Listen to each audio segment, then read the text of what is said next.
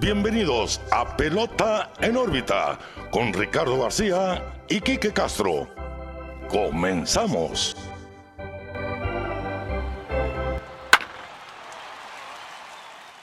Bienvenidos a una nueva edición de Pelota en órbita, el segundo episodio ya de este año 2021, presentado como todos por Clínica Dental San Leo, el guardián de tu sonrisa. Búsquenlos como dentalsanleo.mx, el sitio web para poner su cita, como las redes sociales Dental San Leo MX en Instagram, Facebook, Twitter, en YouTube también incluso. Sí, sí, sí.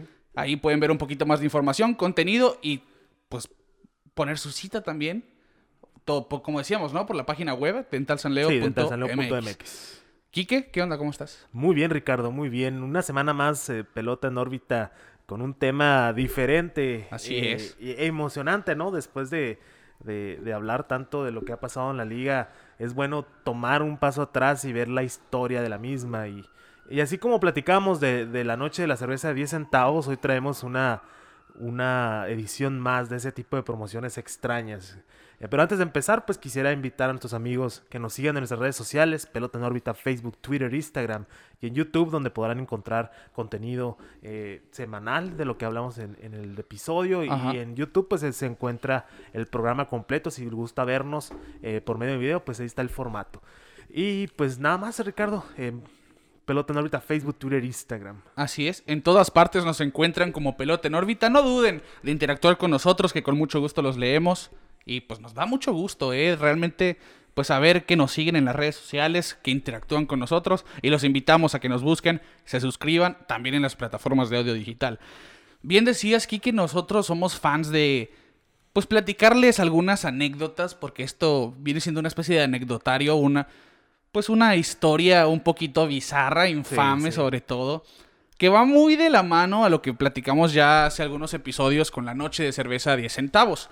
Promociones que realmente no rindieron el fruto esperado y quizá en cuestión de taquilla sí les fue bien, Sí. pero... Es el eh, cometido, ¿no? Al sí, final a- al final de cuentas es la, lo que se busca. Pero el impacto que tuvo no fue el mejor.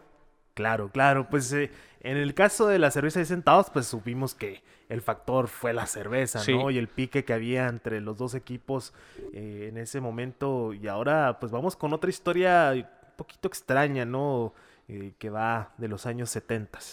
Sí, la época de los 70 ha sido, yo creo que una de esas generaciones que, que quedaron marcadas. Los 60s y los 70s, ¿no? El movimiento hippie, el uso de drogas, el- la música psicodélica y demás. Y esto va un poquito de la mano a estos temas que estoy mencionando muy por encimita. El béisbol, Kike, ha atravesado grandes periodos socioculturales desde que llegó al mundo hace más de 150 años. Atravesó guerras, atravesó pues varios presidentes en Estados Unidos, unos con más consecuencias en su cargo que otros, varios movimientos pues sociales, ya vimos por mencionar uno con Jackie Robinson, la barrera del color, por mencionar algunos casos. Y los eventos y fenómenos que rodean de alguna manera llegaron a tomar un rol en este deporte, como decíamos. Los 70 fue una época bastante interesante de movimientos sociales precisamente y de grupos de ideologías algo extrañas, que yo creo que es lo que lidera esta promoción de este evento, de este episodio.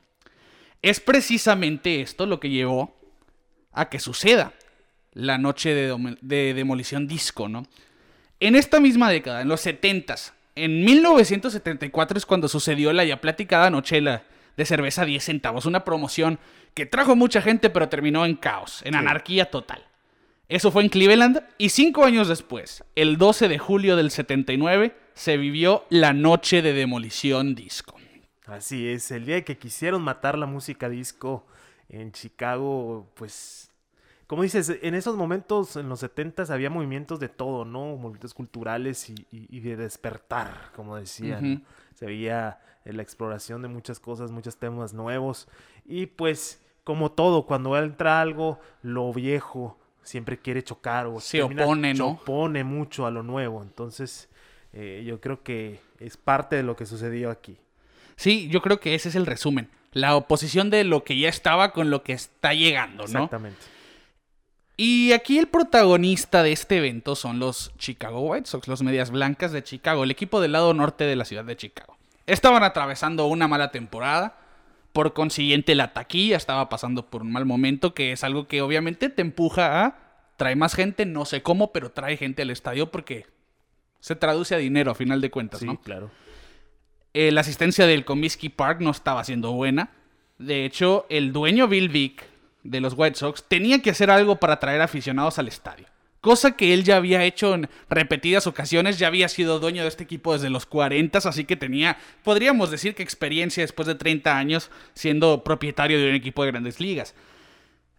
De hecho, Vic reconocía que las promociones eran imprescindibles en el deporte.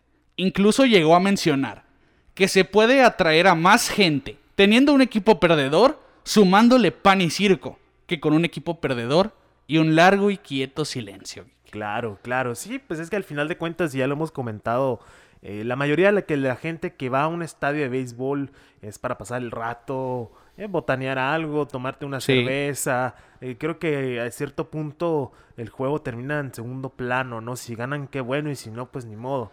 Pero pues... eh, y tiene mucha razón ¿eh? esto de, de- de ser promociones, por eso lo vemos este, en estos años, para todo hay promociones, cada semana yo creo dan un giveaway de una, un bobblehead, una camiseta, Una camiseta, un calendario. hacen una eh, ceremonia especial, van jugadores de, de antaño a los estadios para atraer, atraer a la gente, ¿no? Y, y es totalmente válido, pero pues yo siento que antes tenían ideas un poco más drásticas. Sí, ¿no? eran muy equívocos en su toma de decisiones Sí, al momento sí. de hacer esto.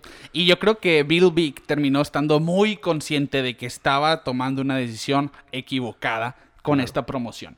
De hecho, el hijo de Bill, Mike Vick, era el director de las promociones para el equipo en la campaña de 1979, el año en que sucedió la noche de demolición disco. Así que nosotros podríamos intuir que Bill Vick tenía mucho control en este rubro, aunque ahorita van a darse cuenta que se le salió de las manos un poco esta situación. Sí.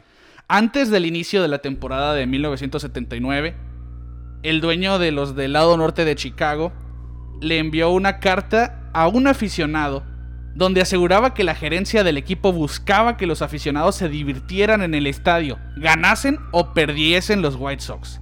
Esta temporada terminaron en quinto lugar de la división oeste en la Liga Americana. Recordamos en esa época habían solamente dos divisiones, este y oeste por liga. Sí. Y tenían un récord de 73 ganados y 87 perdidos. Así que podríamos decir, realmente fue un mal año para los White Sox. Quedaron en quinto lugar de su división. Y su mejor jugador en ese entonces era el jardinero Chet Lemon, que sí gozó de, pues fueron dos temporadas de All-Star consecutivas con los White Sox, pero podríamos decir que realmente no era un jugador atractivo para llenar el estadio. Sí, no era una leyenda, vaya. Pero sí, sí, es que volvemos a lo mismo, ¿no? Le- El, béisbol es un espectáculo y la gente quiere ver el espectáculo. Por eso siempre que hay una, alguna pelea o algo, pues Sí. los fanáticos están encantados con ese tipo de cosas porque quieren ver un espectáculo. Y como, como gerencia, si sabes que no tienes a los mejores jugadores, pues intentas eh, darles un plus a los, a los aficionados. Sí, y, a- y así es como se llegó a tomar la decisión de vamos a hacer una promoción muy adecuada a la época, ¿no? Sí. Temprano en esa campaña, el 2 de mayo del 79, un juego entre los Tigres de Detroit y los, eh, los Medias Blancas de Chicago, allá en Comiskey Park, se suspendió por lluvia, una cuestión normal, usual, y se reprogramó al día de nuestro evento, el 12 de julio de la misma temporada del 79. Esto como parte de una doble cartelera, día en el que ya existía una promoción para atraer adolescentes. El fin era atraer jóvenes al estadio Sí. Ellos iban a poder comprar sus tickets a mitad de precio. Eso iba a ser para el juego del 12 de julio. Bueno, ahora iba a ser una doble cartelera donde esa promoción ya estaba vigente y aparte le iban a sumar la de nuestro evento. Los antecedentes de este evento, Quique, pues nosotros les decíamos que los movimientos sociales y culturales muchas veces se quedaban pegados con el deporte. Los equipos pues entienden las modas, las tendencias y tratan de sacarle provecho. Obviamente, si yo sé que la música disco está de moda, voy a hacer una noche de música disco. Exacto. Si estoy viendo que hay un grupo de oposición muy fuerte en mi ciudad ante la música disco, voy a hacer una noche antidisco. Disco. Que, bueno, parece algo estúpido, pero sucedió. Al final del día sucedió. Los años 70, pues era una época de discotecas, La música disco era un género muy tendencioso. Los Bee Gloria, Gloria Gaynor, la película de Saturday Night Live con John Sí. Travolta, Saturday Night Fever, perdón. eh, realmente, pues fue un boom. Fue un boom, pero el rock era como que un género ya muy asentado en Estados Unidos. Claro. Y yo creo que es como que, si te refieres a música estadounidense, el rock brinca primero. Y cuando llega la música disco, pues los rockeros, como que, ¿qué es esto? ¿Qué están Sí, escuchando? claro. no? Y luego la, música disco, pues, es, es muy diferente a la música rock, ¿no? El rock es un poco más pesado y con letras más fuertes. el disco es más melodioso. Más con- rítmico. Más rítmico para bailar, con muchas luces, muchos colores. Y pues es algo que no le gustaba a la gente en esos tiempos.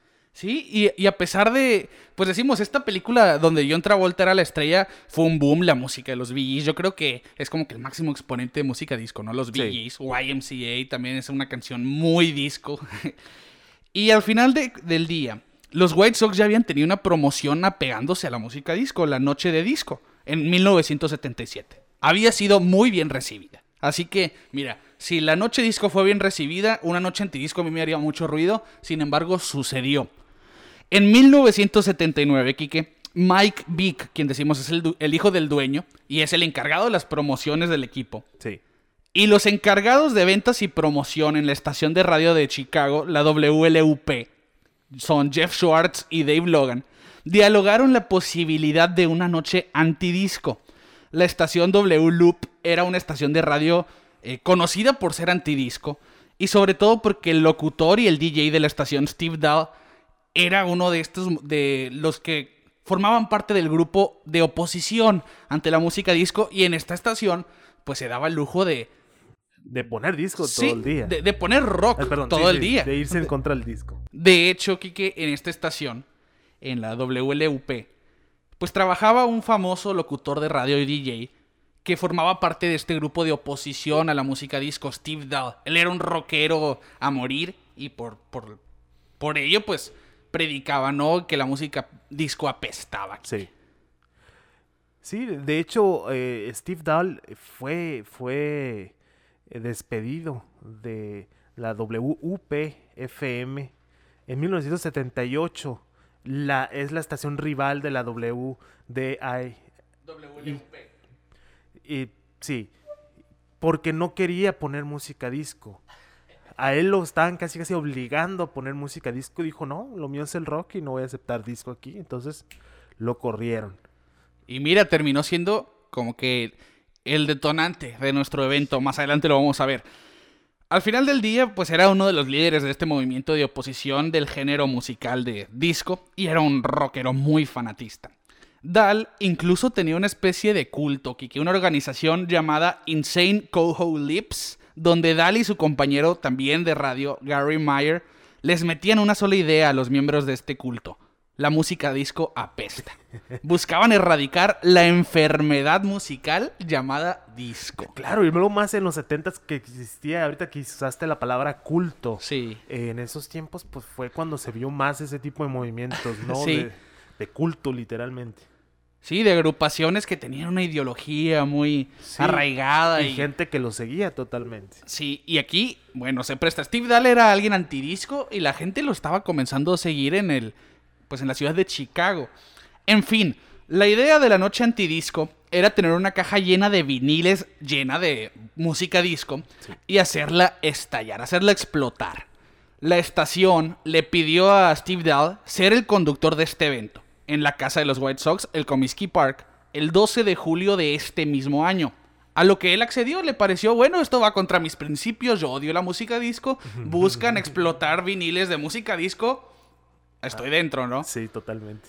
Así que ya todo estaba listo, ya se había preparado. La estación comenzó a anunciar por su frecuencia la noche de demolición disco, que además de la mencionada promoción para los adolescentes, que ya iban a entrar a mitad de precio al estadio, Sí. se agregó que a quien trajera un récord, un vinil de música disco, podría entrar al estadio por solamente 98 centavos. Considerando, Kike, que el promedio de los tickets en el 79 dentro del Comiskey Park era de 3.84, de 3 dólares con 84 centavos, pues 98 centavos era una ganga. Sí, claro, es un gran, una gran oferta. Y obviamente, pues, todo mundo se acercó al estadio con su vinil, ¿no? En las manos. Y a lo mejor y les gustaba la música disco, pero estaban dispuestos a darlo por, por entrar, ¿no? Sí, por pues es un estadio. atractivo, ¿no? O sea, quieres ver qué es lo que va a suceder, da ese tipo de morbo, ¿no? Sí. Al final del día, ya se dio la promoción, nos acercamos a la fecha. Y en los días previos a este evento, Steve Dahl estaba invitando a sus radioescuchas a que llevaran los discos al estadio. Incluso se mencionaba que Dahl tenía miedo de que la promoción fallara y él iba a resultar humillado. Así que fue como Sí. un golpe a su ego. Él Claro, tenía que puso hacer su las cosas. reputación en la línea, ¿no? Exacto. Y la noche del 11 de julio de 1979, el estadio Comiskey Park vio a 15.520 aficionados una noche antes de la noche de Demolición Disco. Sí. Este estadio tenía una capacidad de cerca de 44.500 personas. Así que estamos hablando de una tercera parte de la capacidad del estadio. Y era el promedio, ¿no? De afición ahí en Comiskey. El equipo no estaba pasando por buen momento. Hasta esta fecha, ¿no? El 12 de julio, tenían récord de 40 ganados y 46 perdidos. No eran un asco, pero no eran buenos. Pero no eran buenos. Y era necesario lo de el mal equipo con pan y circo, ¿no? Atraer aficionados al estadio. Para generar dinero en las taquillas. Con la promoción de la noche de demolición disco, se estaba estimando un público de 20.000 personas, 5.000 más de lo habitual. Pero bueno, se equivocaron, la estimación no fueron eh, 20.000 personas. Y de hecho Mike Vick, el, hijo del dueño, había contratado un equipo de seguridad suficiente para 35.000 eh, personas en el estadio, cosa que terminó estando errónea 100%. Bill Vick nunca estuvo muy tranquilo con esta promoción, pues temía que podía resultar en un desastre. Y pues ser el dueño de un equipo que está ocasionando un desastre de este tipo, tan estúpido como Sí. una guerra de géneros musicales, pues, obviamente le quitaba el sueño a este señor de 65 años. Puedes hablar de un tema que divide gente, yo creo que ya es complicado, Sí. ¿no? En estos tiempos y en todos los tiempos ha sido así. Y si estás eh, alborotando, por decirlo de cierta manera, a la gente que va en contra de algo, pues eh, creo que, que atraes no siempre la mejor gente. sí, traes gente alborotadora, ¿no? Con conducta de desastre y demás. Sí, sí, sí. De hecho, Bill Vick ese día había estado en el hospital haciéndose pruebas médicas, pero dejó el nosocomio antes de tiempo para estar en el evento porque le, preocupa- le preocupaba tanto que dijo, yo voy a ir al estadio a estar ahí, no me importa tanto mi salud en este momento, ¿no? Sus miedos se sostuvieron porque pues cuando él llegaba a Comiskey Park veía que gente se acercaba al estadio con carteles y pancartas que decían pues cosas negativas ante la música disco. Claro. Y obviamente pues esto le estaba, le estaba haciendo un estado de muy poca tranquilidad a Bill Vick. Estaban, estaban apoyando una campaña de odio técnicamente. Exacto. Y eso yo creo que fue muy delicado. Y ser el dueño en esa época, pues no era algo muy fácil, ¿no? La doble jornada, Quique, del 12 de julio, donde se estimaban 20.000 personas, terminó estando sold out. Se estimaban 20.000 personas, se vendieron 47.795 boletos, dejando alrededor de 20.000 personas fuera del estadio, fuera de Comiskey Park. La gente se estaba brincando los torniquetes, que son lo que está en la entrada, ¿no? Que dan vueltas. Sí. Eh, de la entrada, vaya. Escalaban las bardas, incluso entraban por ventanas abiertas del estadio. Buscaron la manera de pasar, ¿no? Ellos, bueno, no alcancé boleto, pero yo voy a entrar, quiero ver explotar esos viniles. Sí. Y creo que es lo que pasa cuando es un grupo de adolescentes motivado por una mala razón, ¿no? Exacto, exacto, exacto. Y si tú quieres ir, eh, ya en este momento yo creo que el béisbol quedó olvidado, ¿no? La Sí. gente iba directamente a destruir. Sí, ellos iban al- a, la explosión, ¿no? Yo creo que el juego pasó a segundo plano desde que empezaron estas campañas de, hey, traigan su vinilo, vamos a hacer estallar. En fin, Vic estimó que el dueño, ¿no? Bill Vic, estimó que habían alrededor de entre 50 y 55 mil personas dentro del parque. Se vendieron 47 mil boletos, pero se coló tanta gente por las bardas y por los torniquetes que terminaron siendo casi 55 mil personas. Y en teniendo una seguridad para 35, Exacto. imagínate. De Ya- hecho- Ya se está haciendo la fórmula perfecta para el desastre. Sí, no pueden contener a esa multitud. El departamento de policía en Chicago tuvo que cerrar la avenida para evitar que mayor gente se agregara a esta multitud Sí. y evitar algún desastre, ¿no? Cosa que en parte no lograron. Quienes atendían tenían que depositar sus viniles en una caja grande de aproximadamente un metro de altura y un metro y medio de ancho, que realmente era una caja grande, la cual quedó rebosando de récords. No estimaban que iban a ser tantas personas las que iban a entrar. Así que le, le ordenaron a los aficionados que, bueno, ya no cabe tu, tu disco, tu vinil, llévatelo a tu butaca. Otra cosa que terminó siendo una muy mala decisión. El primer juego comenzó a las 6 de la tarde, después de que la modelo Lorelei, que curiosamente también trabajaba para la estación de radio W Loop, hizo el lanzamiento inaugural. Cuando inició el encuentro, Mike Vick recibió la notificación que miles de personas querían entrar al estadio no teniendo boletos. A lo que él envió a los elementos de seguridad a que los frenaran a la entrada. Teníamos un cuerpo de seguridad suficiente para 35 mil personas. Hay alrededor de 55 Sí, mil presentes. Exactamente. Y optó por mandarlos a todos a las puertas para que no entrara gente. Ahí está una situación también, una decisión mal hecha, mal tomada, porque dejó desamparado el terreno de juego. Claro, ¿no? Pues es que ya, ya en ese momento las cosas ya se salieron de las manos, ¿no? Pero todavía no empieza el evento especial. Así es. Inició el desastre, Quique, en el primer juego, precisamente. Aficionados empezaron a tirar los LPs, los sencillos, los viniles de las gradas como si fueran frisbees. Que sí, cierto, son plásticos, son vinil, pero es algo duro que, pues, alta es un velocidad. arma, ¿no? Es un proyectil. Si tú rompes un vinil, puedes cortar a alguien con él. Sí. Sí, y de hecho, el bateador designado de los Detroit Tigers en, en ese juego del 12 de julio de 1979, Rusty Staub, recordó ver los viniles en el aire y cayendo en el terreno. Así que le dijo a sus compañeros que se pusieran cascos para jugar sus posiciones a la defensiva, porque bueno, no sabes si te va a pegar o no, y más Claro. vale. Y de hecho mencionó lo siguiente: no era uno, eran muchos. Por Dios, nunca había visto algo tan peligroso en mi vida. Y por si fuera poco, Quique, algunos asistentes tiraron pirotecnia. No sé qué tienen los adolescentes, y sobre todo en los 70s, que a donde iban a hacer desastre tiraban los petardos, ¿no? Las Sí. palomitas que les llamamos aquí, cohetes. Y botellas también. Encendedores y entre otras cosas que se encontraban y pues lo arrojaban al campo. Y de hecho por eso se tuvo que suspender el juego en repetidas veces. Pausarlo más que suspenderlo porque bueno, lluvia de objetos forenses Sí, ahí. no se puede jugar. Sí, y mira que no se, no se suspendió el juego, no se paró, solamente se pausó. Que bueno, yo creo que eso fue un ganar, ga- un- una situación que salió a ganar para los White Sí. Sox en ese primer juego. En las gradas se podían ver decenas de carteles que decían Disco Sucks, el disco apesta. El legendario cronista Harry Carey mencionó que eran muchos grupos de fanáticos que estaban fuera de sus asientos, mientras que otros tantos estaban esperando el evento principal, sentados en las gradas, claro, ya ordenadamente, ¿no? La explosión de los viniles, vaya. Mike Vick reconoció que había un fuerte olor a marihuana rodeando Comiskey Park.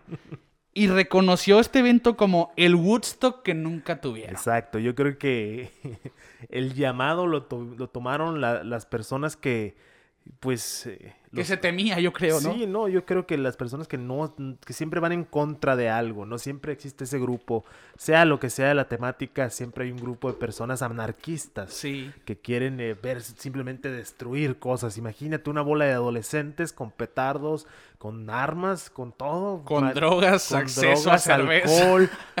No, no, no, está todo listo para reventar. Y, y pues ese síndrome, ¿no? Ese típico ambiente que en multitud todo se nos hace más fácil. Claro, imagínate si tú vas con dos personas, dos amigos tuyos, pero te encuentras a otros cuatro que traen el mismo objetivo que tú, ¿no? Pues es- No la piensan, ¿no? no la piensan y se descontrola más la situación. Ah, él tiró el vinil, yo lo voy a tirar Yo también. también, lo ¿no? tiro. Sí, y, y al final el primer, juego, el primer juego sí se pudo terminar.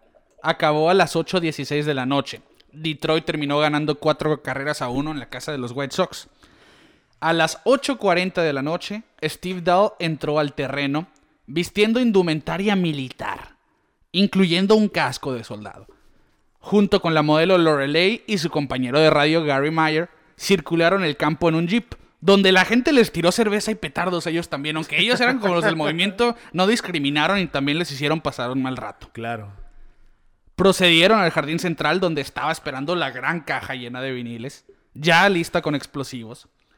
Y Dahl y Meyer empezaron a calentar las gradas con ese cántico de Disco Sucks, Disco Sucks. Imagínense ustedes 55 mil personas gritando eso con una caja grande llena de bombas para pues hacerlo estallar, ¿no? Era, era realmente un escenario Y- bastante... y ya eran las 8 de la noche, ya llevaban Sí. horas todos ahí. Sí, Ya, bueno, ya eran aproximadamente entre dos y tres horas, ¿no? Y, y realmente, mira, fue un desastre. Porque la causa era mala, la promoción terminó siendo mala.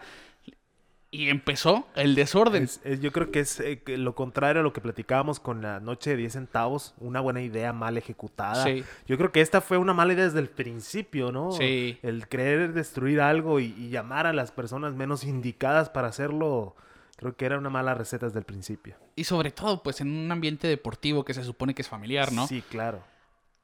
Total que iba a iniciar ya el segundo juego. E- Este evento era entre el primer juego que ya se había terminado y el segundo juego de la doble cartelera.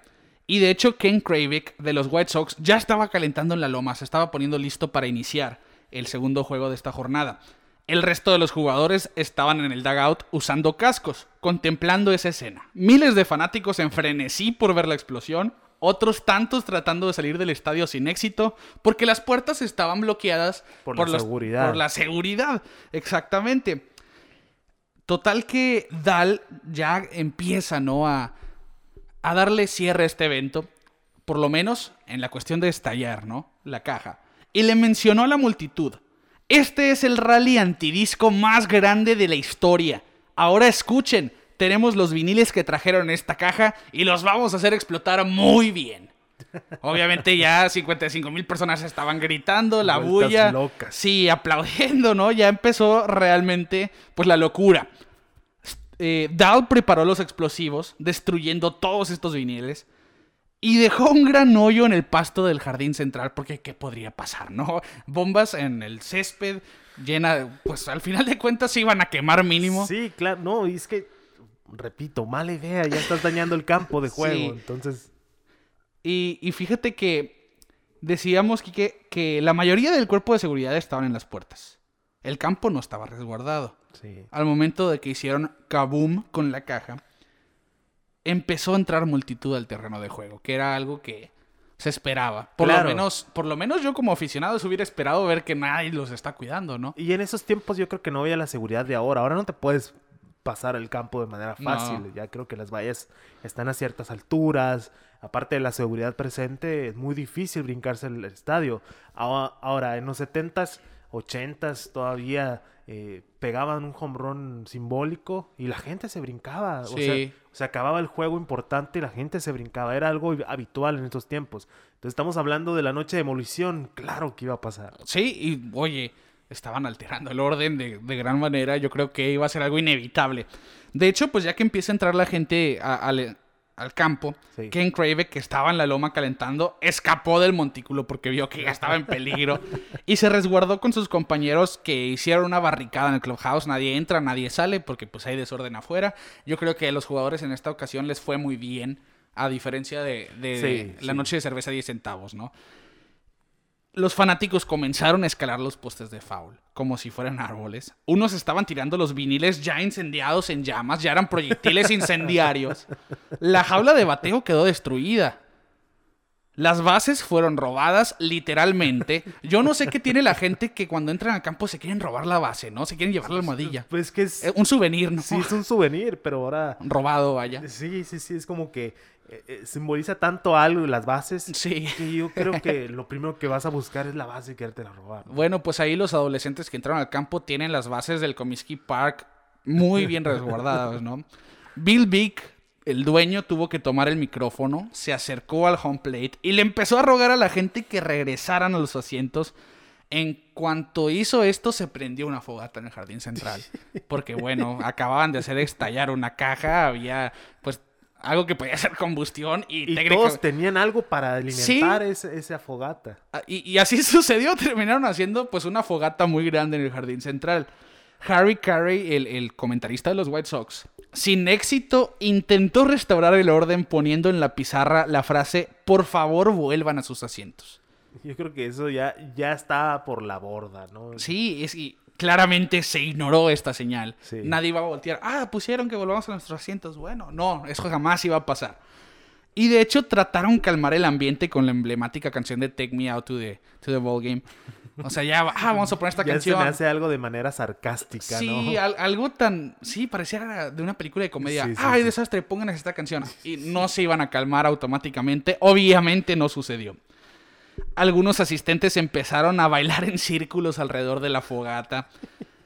Y de hecho, Dahl, Steve Dahl, ofreció su ayuda para hacer que los desastrosos fans se fueran. Obviamente, los dueños de los White Sox le dijeron: No, gracias, pero no, ya hiciste suficiente técnicamente. Sí, es que al final de cuentas todo recae en Dahl, ¿no? Sí. Era una celebridad de, de la radio en su tiempo. Eh, bueno, que hasta la fecha, ¿no? Sigue siendo, Sigue siendo radio. Sigue siendo radio. Y, y, y le hablaba a toda esa gente. Entonces, yo creo que eh, no es culpa de él. A él lo contrataron para hacer un trabajo y es que esto funcionara. Funcionó, pero se salió de las manos, pero Así es. funcionó. Sí. A las 9 de la noche, con 8 minutos, la policía llegó al estadio con equipos antidisturbios, ya con sus escudos, sus cascos y demás, puesto a que los aficionados que estaban aún en las gradas les recibieron con aplausos, ¿no? Porque, bueno, hay gente que sí se comporta al final del día y Sí, están viendo, claro. mira, vean esa bola de idiotas, ¿no? Imagínate toda la gente que estuvo encerrada en el estadio que solo iba a ver el juego. Exacto. Que no iba a participar, o si iba a participar en la promoción de una manera tranquila, ¿no? Que es lo que se esperaba, ¿no? Bueno, queremos ver algo como un show de pirotecnia que no terminó siendo así. Exacto. Al final del día, pues al ver la policía, los que estaban en el campo haciendo desastre, ipso facto se fueron al ver que llegó la policía, ¿no? bueno, muy buenos para hacer desastre, pero que no me hagan nada, ¿no? Claro, tontos no eran. 39 personas fueron arrestadas en total con cargos de conducta desordenada. Y se estima que entre 0 y 30 lastimados salieron de este evento. Una cifra un poco pues ambigua, que era la interpretación de los, de los medios que lo cubrieron. Sí. Pero pues ninguno de esos posibles 30 tuvieron lesiones de gravedad, lo que pues es muy bueno. Fue un desastre sin bajas, por decirlo de alguna manera. Tras conseguir por fin la paz, Bill Beck, el dueño de los White Sox, quería que el segundo juego se realizara. Pero el terreno quedó en tan malas condiciones por esa explosión que el umpire en jefe Dave Phillips sintió que no era apto de jugarse. Aún después de que el staff de los White Sox había limpiado los escombros que dejó la gran explosión. No, era imposible. Yo creo que la explosión, el mundo de gente. El todo- fuego, la fogata. El fuego. eh, todo yo creo que ya el campo obviamente sufrió daños que no se podían reparar en el momento. Y sobre todo una doble jornada, qué difícil era, pues, oye, Sí. tenemos que empezar el juego ya, ¿no? Así que después de cada juego tienen que dar un mantenimiento Sí. al campo para que siga en condiciones. Yo creo que después de todo este show eh, Fue no, imposible. imposible. El manager de los Tigers, Sparky Anderson, se negó a dejar que sus jugadores entraran al campo. Porque le preocupaba la seguridad de sus jugadores. Yo creo que cualquiera hubiera hecho lo mismo después, Sí, de, totalmente. después de que él ya tenía los antecedentes de, por ejemplo, de la noche de cerveza a 10 Sí, centavos. sí, sí, ¿no? sí. El umpire Phillips le habló al presidente de la Liga Americana, Lee McPhail, y le ordenó que pospusiera el juego. A lo que accedió Lee McPhail, vio la, vio la situación, sí, lo vamos a posponer. Pero en su papel, Sparky Anderson le exigió que se les diera el forfeit a favor porque era un juego que había estado suspendido y que se terminó, pues, postergando el inicio de este... Por algo Sí, que no les pertenece a ellos, Exacto, ¿no? sí, porque sí. es realmente del estadio. de los White Sox. Sí, claro. Al siguiente día, Lee McPhail dio el forfeit, dando la victoria a los Tigers, un forfeit, nueve carreras a cero a favor de Detroit. Y le da la razón a Sparky Anderson a fin de cuentas, porque pues declaró que los White Sox fallaron en dar condiciones aptas de juego al rival. Claro. Estaba en su Eh, razón. No hay duda de eso. ¿Cuáles fueron las secuelas de este evento tan desafortunado y tan estúpido? Un día después del evento, Steve Dahl comenzó su rutina regular en la radio, leyendo los encabezados de los periódicos locales. Se burló de la cobertura diciendo, pienso que en gran parte todo fue maravilloso. Unos co-hosts maniáticos se alocaron. Co-hosts refiriéndose a los miembros de su grupo, ¿no? Que mencionábamos temprano en el episodio se alocaron, entraron al campo, lo que no debieron hacer, co-host malos. Así que, mira, una declaración un poco burlesca, sí, se mofó Claro, claro. de los encabezados y no, re- no reprimió, ¿no? A los que están en su culto, en su Pues claro que organización. no, pues es que al final de cuentas se hizo lo que querían hacer, destruir la música disco. Del, ese- muchos le dicen que esa noche fue la noche que la disco murió. Sí, de- más adelante vamos a hablar un poco de eso. El manager de los Tigers, Sparky Anderson, dijo sobre estos eventos que la cerveza y el béisbol van de la mano. Lo han hecho por años. Yo creo que en eso estamos de acuerdo casi sí, todos. sí, totalmente. Pero creo que esos chicos no nomás estaban metiendo cerveza. Claro, Claro, estamos hablando de los 70 la explosión de la marihuana, que dicen que, que hasta olía el estadio de Sí. marihuana. Estamos hablando Y el uso del LSD, LSD también. y otro tipo de drogas psicodélicas, lo combinas con cerveza y las ganas de destruir, yo creo que, pues claro, claro que Y no nomás era cerveza. Fue como que la conclusión sí, menos afortunada, pero esperada, ¿no? la más obvia, vaya. Sí. Los columnistas de Estados Unidos no se mostraron sorprendidos, pues al tener a 50.000 adolescentes con cerveza a su alcance, no era de esperarse que sucediera algo pacífico, algo tranquilo, ¿no? Sí. El pitcher de los White Sox de ese entonces, Rick Wortham, que es nacido en Texas, dijo que esto no hubiera pasado en una noche country del viejo oeste. Claramente no, ¿verdad? No, claro que no, no, no. Volvemos a lo mismo. El, rock es música Juvenil. juvenil. En ese entonces era más juvenil. un poquito destructivo a veces. Sí. O sea, sí, el country es un poco más relajado, más romántico. Yo siento que el country en esa época era más apegado como que al estadounidense ya viejo, el veterano, Sí, yo creo que hasta la fecha, ¿no? ¿no? Sí, quizá y sí. Es, pues es un género muy americano también, Sí, pero sí, son, son, son géneros que van apegados a diferentes Sí, edades, por tienen decirlo de manera. nichos, ¿no? Sí, exactamente, tienen sus nichos. Aunque Bill Vick se llevó gran parte de la crítica porque, bueno, él es el dueño del equipo que hizo este desastre, su hijo Mike fue quien tuvo mayores repercusiones. Lo bajaron de puesto y cómo no despedirlo después de...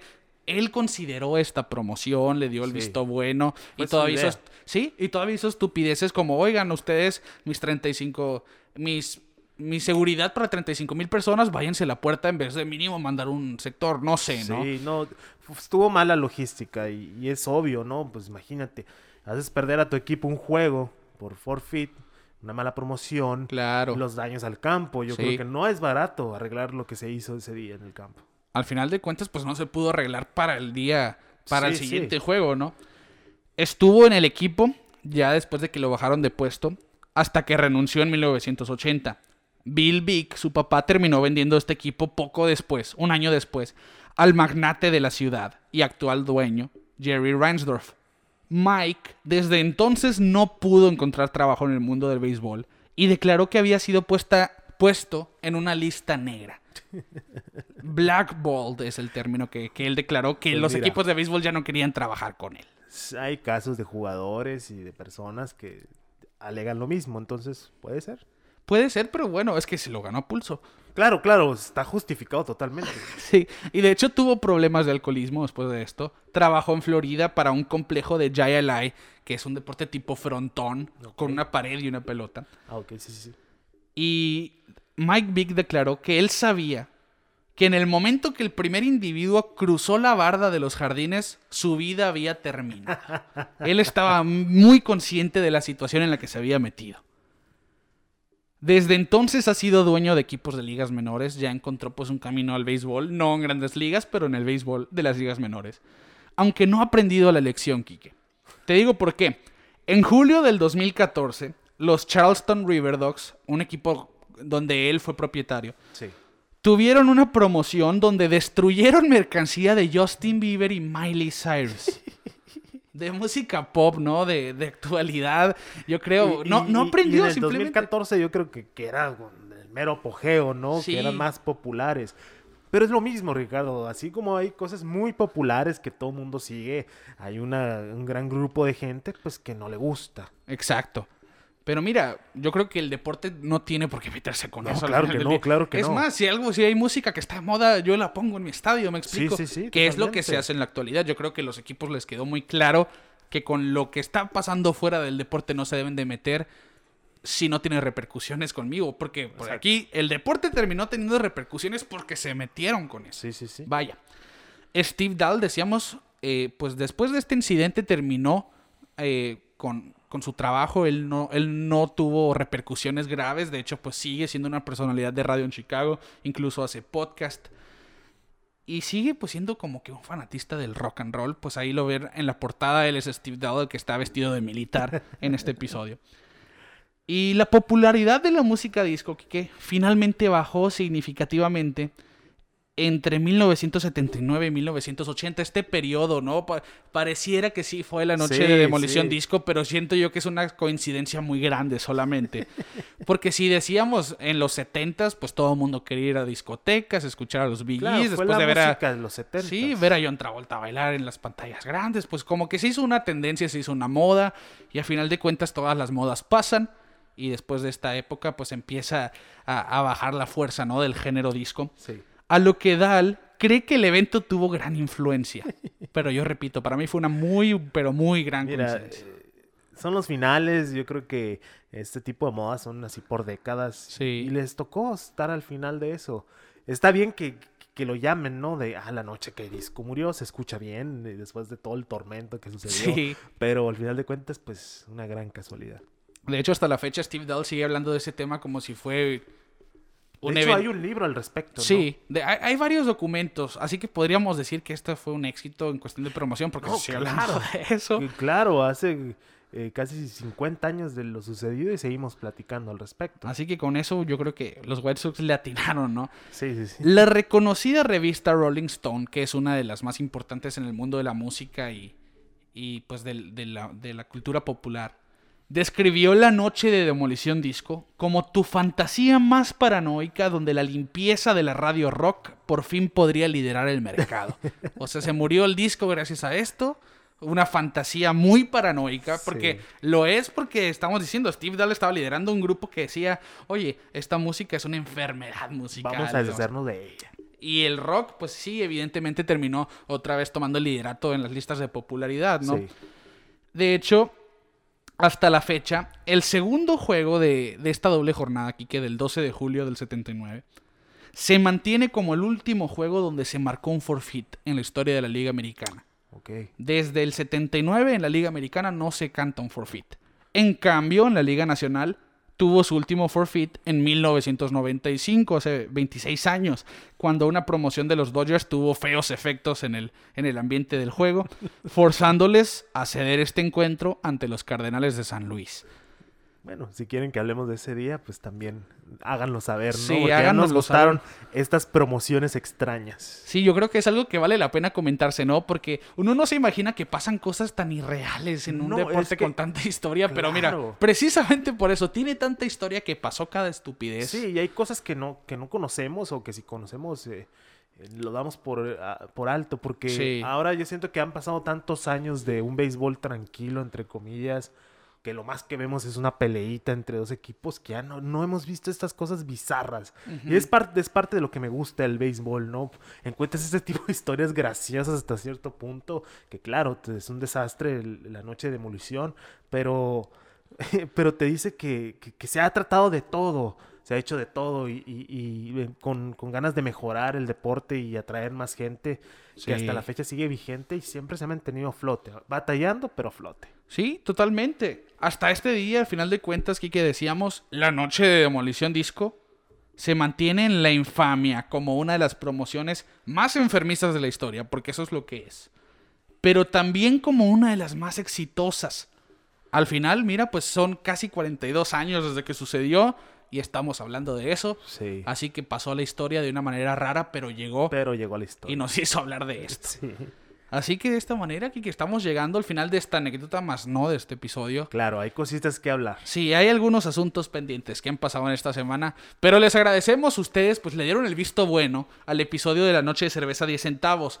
Por lo tanto, decidimos darles esta anécdota, yo creo que les va a gustar mucho también. Sí. Espero que les haya gustado mucho de todo corazón, que nosotros nos gustan mucho, mucho estos temas. Claro, claro. Y como dice Kike, si a ustedes se les ocurre algún tema que les gustaría que nosotros les platicáramos, allá está Sí. nuestra bandeja de mensajes, inbox en Instagram, en Facebook, en Twitter, en YouTube, donde quieran. Ahí nos pueden poner. Donde al- puedan nos pueden comentar. Exacto. Y hacernos saber qué, qué, qué tema quisiera que discutamos y hablemos. Porque puede ser que hay cosas que no sabemos, ¿no? Nosotros. Claro. Y, y, pues nos gustaría también aprender un poquito más del béisbol. Y eso, bueno, compartírselos al final del día. Así que de esta manera, mira, la noche de demolición disco, una promoción bastante infame, bastante enfermiza, pero que mira, de, de- de llegar a 15 mil aficionados a 50 mil, Sí, es que fue un éxito. fue atinada, Fue un fue éxito, exitoso. pero con ciertas consecuencias. Claro. Le damos la vuelta a la página entonces y nos venimos a la actualidad, Exacto. Quique. Cerramos el libro Cerramos historia. ese libro de la noche de demolición disco. Bye bye Comiskey Park. Bye bye White Sox. Aunque no.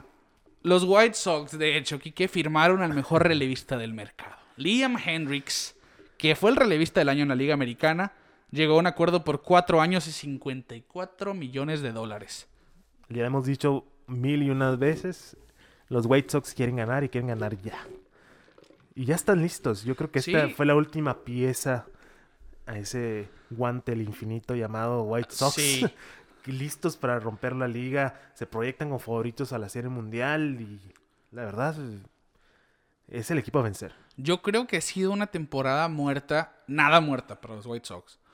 Porque vimos un equipo que sí, que le faltaba experiencia en los playoffs la temporada pasada, pero pues ya vieron cómo es jugar en ese ambiente al final del día.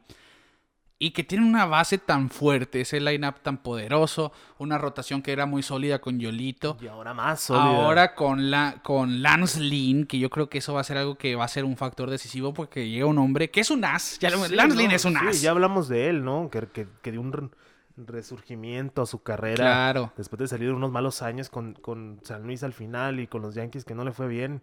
Eh, va a Texas y se renueva, ¿no? Y eso es parte de, eso es lo que hace a un as del béisbol. Que, ok, ya no tengo mi recta de 100 millas, pero hey, ahora domino mi cambio, ahora tengo esta curva. El sinker. El sinker, mezclar los picheos, entender a los bateadores, eh, ver secuencias para, para sacar outs, y es lo que ha hecho Lance Lynn. Yo creo que ese año de experimento que tuvo en Texas para renovarse le funcionó totalmente, casi perfilándose un Cy Young. Y terminó ganando votos, precisamente, como dices, al, al, al Cy Young. Eso es, es un mérito muy grande. Ahora también firmaron al hermano de, de Joenny Céspedes, Joel Sí. Céspedes, que se espera verlo a futuro, un, un cubano con mucho talento. Y ya con el sello Céspedes, yo creo que se Sí, ha- ya, ya se pesa, habla, ¿no? Y.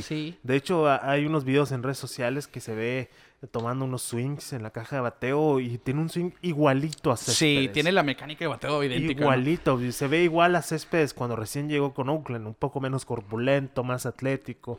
Con los años Céspedes, pues se vio más musculoso, Sí. más grande, pero se ve Muy de similar, la misma ¿no? manera, sí. Y de hecho, pues los White Sox ya tienen un poco de experiencia en cuestión de peloteros cubanos, están familiarizados. Yasmani Sí. Grandal, José Abreu, Abreu. su estandarte, Joan Moncada, por ejemplo. Yo creo que va a ser muy bien recibido. Claro. Joel Céspedes. Pero la llegada aquí que de Lance Lynn y ahora de Liam Hendricks a ese bullpen que ya estaba muy fuerte. Veíamos a Aaron, eh, a Aaron Boomer, veíamos a Garrett Crochet que salió lesionado. Este joven que no pasó por ligas menores y llegó tirando 100 millas por hora en los playoffs Sí. Eh, Cody Hoyer, ver también, pues en la rotación, decíamos, Yolito Subás, ver a Lynn, a Dallas Keuchel, Michael Kopech en espera, Reinaldo López. Realmente es un equipo muy fuerte que nos va a seguir dando de qué hablar. Y yo creo que esta firma de Liam Hendricks es como que el complemento que les falta a los White Sox, porque ya tienen un brazo seguro, ¿no? Sí, ya tienen la seguridad de que si llegas con, con una o dos carreras de ventaja a la novena, se va a terminar el juego. Ya ganaste, ¿no? Ya ganaste el juego. Yo creo que es la seguridad que te da un tipo como, como Liam Hendricks. Liam Hendricks. Entonces, enhorabuena para los White Sox. Y es, ya, ya quiero que empiece la temporada, Ricardo. Quiero ver que Sí, resulten estas contrataciones fuertes que, de las que hemos hablado. Ya como 70 días faltan nomás. Sí. Y yo creo que son los grandes favoritos sin duda de la división central de la Liga Americana, ahora los Chicago White Sox. Por otro lado, en la división este, los Yankees, que habían estado tan callados, pues ya empezaron a hacer ruido, porque están reteniendo a su estrella DJ LeMahieu, que lo firman por 6 años y 90 millones, una ganga a mi parecer. Y bueno, es, Es que... que Lemegio se quería quedar en Nueva York. Y también lo que decía, ¿no? El consciente, bueno, tiene tre- entre 32 y 33 años, es su última oportunidad para aterrizar un contrato grande. Él pedía 90 millones por 5 años. Los Yankees le dicen, te damos los 90, pero por 6 no tuvo mucho que pensar. Al Sí, final del día claro. quería 90 millones. Y así es como, bueno, los Yankees se van a quedar con probablemente su jugador. Es como que ese engrane necesario en su lineup, ¿no? Si no Sí, batea ves que- LeMahieu, no, como que no circula igual la, la No, no hay ofensiva. gente en bases, yo creo, si no está Lemegio en, la- en el lineup. Eh, Ofensiva, eh, Conos y Lemegio ya había en Nueva York, Sí, ¿no? claro, Pero claro. el problema es que... eh, es- Dependían mucho del poder. Y es LeMahieu, puro poder, Sí, es LeMahieu es, un poder. bateador puro, choca la Sí. bola a todas las bandas, sabe. pues, beneficiado 100% Sí, del Yankee Stadium. también. Con con sus cuadrangulares a la banda contraria. Eh, eh, muchos pros, muchos pros. La verdad, yo no lo veo ninguna. Yo creo que los años un poco te puede sacar un poquito de, de, de, de, onda y más, más que nada porque los Yankees ya traen varios contratos pesados y es lo que me sorprendía. Sí, de hecho es lo que comparten, ¿no? Cole, LeMahieu, Stanton, ellos tres solamente son 80 millones de su nómina. Sí. Que sí es una gran eh, parte. Es pues, una gran carga para la organización. Porque pero- ahora van a pasar por el impuesto de lujo, ¿no? Por la línea del impuesto de lujo. Sí, sí, pero yo claro. creo que, que vale la pena. Pero son los. Yankees de Nueva Ah, York. sí, son los Yankees o de Nueva York también. Claro, claro que se espera que ellos, ellos sean los que hagan este tipo de movimientos. El LeMahieu, pues como dices, sólido a la ofensiva y más que nada a la defensiva también. Un guante Sí, tremendo. Guante de oro, guante de Eh, platino, de hecho. Y él eh, quería quedarse en Nueva York, era claro eso. Y lo que yo veo en el LeMahieu es la imagen perfecta de un Yankee. ¿A qué me refiero? Cuando uno piensa en los Yankees de Nueva York, eh, piensa en un jugador recto, un jugador que Muy va a firme, jugar ¿no? Firme, elegante en el campo, bueno para batear. Y, y es lo que es LeMahieu, ¿no? No El- será muy expresivo, LeMahieu, Exactamente. pero es con el bat de y con el guante esa expresa seriedad. lo que tiene que expresar. Exactamente, sin hacer tanto ruido, no como George Urchela y otros jugadores que sí son muy buenos, pero yo creo que el legado de los Yankees es de otra cosa. Sí, yo ¿no? Y lo vemos desde, desde el momento en que tienen que rasurarse la barba, es porque tienes un compromiso con la organización. tienen sus lineamientos muy profesionales al y final así, del- y el Mayhew, eso es, un jugador profesional, un pelotero profesional. Y mira, todo en la extensión de la palabra. Los Yankees están, para mi punto de vista, quedándose con el mejor jugador del mercado del 2021. Sí, sí, ¿eh? el mejor sin dudas, porque el mercado estuvo muy flojo este año, no hubo gran, nombres grandes, eh, pero Lemegio sí, era el que más causaba ruido. Sí, de los, de los cinco nombres grandes ya salió el primero. Quedan Springer, queda Marcelo Zuna, queda Real Muto y queda Trevor Bauer. Sí, Que y- todavía hemos estado- estamos a la espera a ver dónde van a aterrizar ellos. y, ya que se mueva el mercado, porque es demasiada la espera ya. Ya salió LeMahieu y yo siento que se va a empezar, sobre todo, Van a pensar a caer los dominó. sí, se van a empezar a caer las fichas ahora porque ya viene Spring Training, así que tienen que hacer algo. Los Yankees no fue lo único que hicieron este fin de semana, pues adquirieron a Corey Kluber, a este dos veces Cy Young con los Indios de Cleveland, que viene de una lesión de hombro con los Rangers de Texas, que pues no fue el cambio esperado, tristemente, para los Rangers. Agente libre, firma por un año 11 millones, tiene una opción para un segundo año, así que yo creo que es una apuesta muy, muy segura por los Yankees, porque están Sí. obteniendo un pitcher vasto de experiencia Claro. con calidad, sobre todo, sabe jugar en los playoffs, sabe jugar en la temporada regular y que siento que se puede beneficiar mucho de este equipo, sobre todo por 11 millones conseguir a un dos veces a Young. Sí, también sí, es sí, una ganga para los Yankees. Baratísimo que le salió. Eh, les da esa seguridad, esa veteranía que necesita esa, esa rotación. Eh, ya no está Tanaka, pero... Ya no está Paxton ya no está. Paxton, pero está Severino, que, que está por regresar de su lesión. Y, y muchos pitchers jóvenes, Germán también entre ellos. Davy García. David García. Montgomery, sí, yo creo que Que- se benefician mucho de la llegada de Corey Kluber, Sí, sobre todo, claro. sobre todo el hueco que tenía en la rotación, Sí, porque era una eh, incertidumbre. Suplen a, a- a Tanaka por un Cy Young. Sí, vaya. Entonces, eh, no es cualquier cosa. Ni Gary Cole tiene un Cy Young y, y ve todo lo que está ganando. Claro. Imagínate, Kluber les da la experiencia de dos Cy Young. eh, y la verdad, es baratísimo. Una, es un volado porque tiene sin tirar casi dos años por su lesión. El año pasado tiró una entrada Sí, nomás. sí, no. Entonces no ha sido, No no le ha fue bien. sido eh, algo bueno para Kluber eh, las lesiones, pero... Pero después de esa sesión de bullpen que tuvo antes de firmar, tuvo como 20 equipos interesados. claro, Y en claro. cuestión de horas ya había firmado, así que de que Kluber está algo bien, se vio. está algo se bien, vio. ¿eh? Sí, totalmente. Así que los Yankees también va a ser un equipo como casi todos los años que va a dar de qué hablar en esta próxima temporada Sí, 2021. Más adelante en la O sea, temporada lo Yo creo lo que sí veremos. están eh, mejor que el año pasado. Muy probablemente sí. Y todavía están interesados en Luis Castillo de los Rojos de Que Cincinnati. ahí ya sería...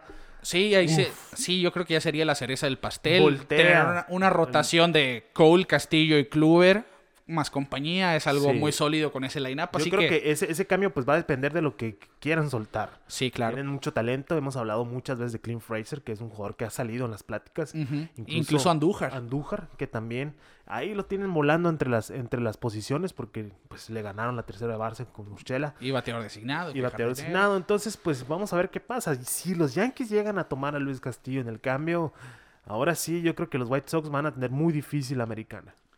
Por supuesto. Los Medias Rojas, los rivales eternos de los Yankees de Nueva York, también aterrizaron a un hombre a su rotación abridora, un hombre ya conocido, Martín Pérez, que estuvo con ellos en el 2020. Y también se van bajo, ¿no? Cuatro millones y medio por una temporada. Un Sí. pitcher que viene de tener efectividad de 4.50, pero es un pitcher que come entradas, que es lo que necesitan, sobre todo los es Red lo Sox que le ahora. surge a los Mediarrojas después del desastre del año pasado, eh, ser la peor eh, eh, eh, Rotación abridora. rotación yo creo. abridora, la- el porcentaje de, de, de abridores horrible. Y pues Martín Pérez, pues es un jugador, mm, ¿qué te puedo decir, Ricardo? A veces bueno, a veces malo, eh, sólido, sí, pero pues ahorita los Mediarrojas necesitan un as, de- porque Grisel no va a regresar hasta mediados de temporada. Y si quieren hacer algún tipo de ruido, no van a competir, eso ya es claro, eh, que no van por, por la división. Si se llegan a colar a playoffs es por un milagro, porque no tanto por la ofensiva, el picheo simplemente no está ahí. Exacto. El núcleo ofensivo está. Y de Sí. hecho, el año pasado fue, si no me equivoco, la tercera mejor ofensiva de la Liga Sí, Americana. pero no puedes meter 10 carreras y te anotan 11. Claro. entonces, el bullpen fue un asco. La rotación abridora, pues siempre fue incertidumbre. Habían días consecutivos que no sabían quién iba a tirar, por ejemplo. sí, sí, Y vimos sí, un- un- una pasarela de jugadores que yo creo que nunca vamos a volver a ver. Sí, y, y al final del día, mira, yo creo que esta firma de Martín Pérez es precisamente eso, tener conocimiento de quién va a poder tirar contigo. Y mira, Martín Pérez, eh, por el otro lado, quiere estar en Boston, lo ha dicho muchas veces, eh, lo puedes ver en sus redes sociales, en Twitter. eh, cuando lo soltaron, cuando no le dieron contrato al final de la temporada, eh, se expresó su malestar de no poder regresar. Él dijo que quería ser manejado por Alex Cora, no se le dio el año pasado por la suspensión, pero este año pues, regresa, regresa con Cora y vamos a ver qué pasa. Ojalá y sí resuelva esa, esa duda que hay de la rotación de los Medias Rojas, porque si no, yo creo que vamos a ver otro año de, de sótano para Boston. Otro, un año fácil no va a tener Alex Cora, ¿eh? tiene mucho que hacer el Claro. puertorriqueño. El otro hombre que firmó esta temporada muerta es Alex Wood, que lo podrán pues identificar por los Dodgers sobre todo. Sí. Y ahora pues llega a los rivales de los Dodgers, a los gigantes de San Francisco, que no es un equipo perfilado para competir, pero que puede, bueno, estuvo en la mezcla para llegar a los playoffs con récord negativo, pero yo creo que en los últimos dos días es cuando quedaron eliminados ahora con el formato de playoffs extendidos. Pero se va a unir a la rotación junto con Johnny Cueto, Kevin Gossman, Anthony Desclafani, muy buena firma la de Desclafani también, Logan Webb y quizá Tyler Bead. Yo creo que 3 millones de dólares por Alex Wood, por este zurdo, Sí, el- un, un buen verazo. Y por 3 millones yo creo que muy bien hecho por los gigantes de San y Francisco. los gigantes pues no tienen nada que perder. También. Sobre todo. Eh, tienen una base joven muy buena, liderada por Jamstrensky, el, el- el nieto de Carl Jamstrensky, eh, que está pues ahí como que queriendo ver. El año pasado casi se cuelan en los playoffs. Sí. La división está dominada por los Dodgers y próximamente por los Padres de San Diego. Y pues los gigantes no se quieren quedar atrás. Ya perdieron a su as eh, con, con Arizona en el nombre de Bungarmer. Pero pues están tratando, ¿no? De, de- de ser el equipo que vimos en el 2010, 2011, 12, 14. 12, 14, que están dominantes.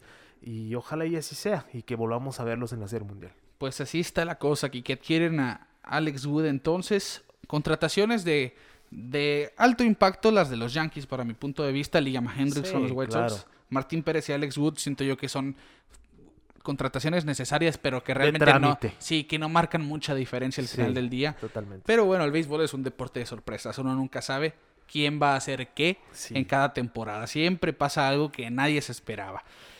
Y pues se pasó también el proceso de arbitraje, ¿no? Que es este es esta circunstancia donde jugadores que ya pasaron el control total, por decirlo de alguna manera, con, sobre sus equipos, pues pueden negociar un poco el, el ganar más, aunque, pues, por ejemplo, ver que jugadores como Cody Bellinger van a ganar 4 millones, pues te dice, oye, le están pagando muy poquito, si es una superestrella y demás, pero bueno, es que siguen estando bajo control del equipo, pero ya Sí. pueden negociar un poco este sueldo y Es este limbo extraño que existe, ¿no? Entre Sí. la agencia libre y los años de servicio, que es el coraje que les tiene exacto. Chris Bryan con los Chicago Cubs. Y que muchos jugadores realmente no están muy satisfechos Sí, con este proceso, pero mira, ya pasando el arbitraje es cuando cae el contrato gordo. Francisco Lindor está en su último año de, de arbitraje y aterrizó 22 millones de dólares. Claro. Te estamos, oye, si en arbitraje está ganando eso, cuando sea gente libre, pues va a cobrar de 25 millones para arriba, ¿no? Sí. Así que hay que ver, los Mets no le podemos quitar el dedo del renglón al equipo de Steven no- Cohen no, porque se ha es- hablado mucho de la extensión, ¿eh? Sí, y yo creo que es algo que, que va a dar de qué hablar antes de Opening Day, porque bueno, el, el mejor shortstop de las grandes ligas, a mi punto de vista, solamente tiene un año de contrato, hay mucho de qué hablar. Sí, claro.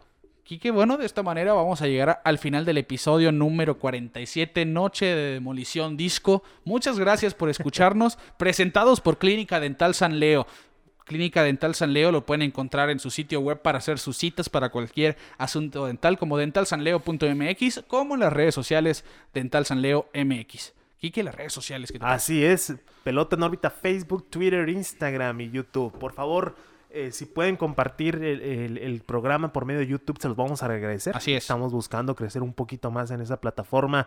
Entonces, cualquier eh, vista que nos pueden regalar, un like, una suscripción, se va a agradecer. Sobre totalmente. todo eso, suscríbanse a nuestra cuenta de YouTube, a nuestro canal, Sí. en las plataformas de audio digital también, en Spotify, Apple y Google Podcast, donde ustedes prefieran.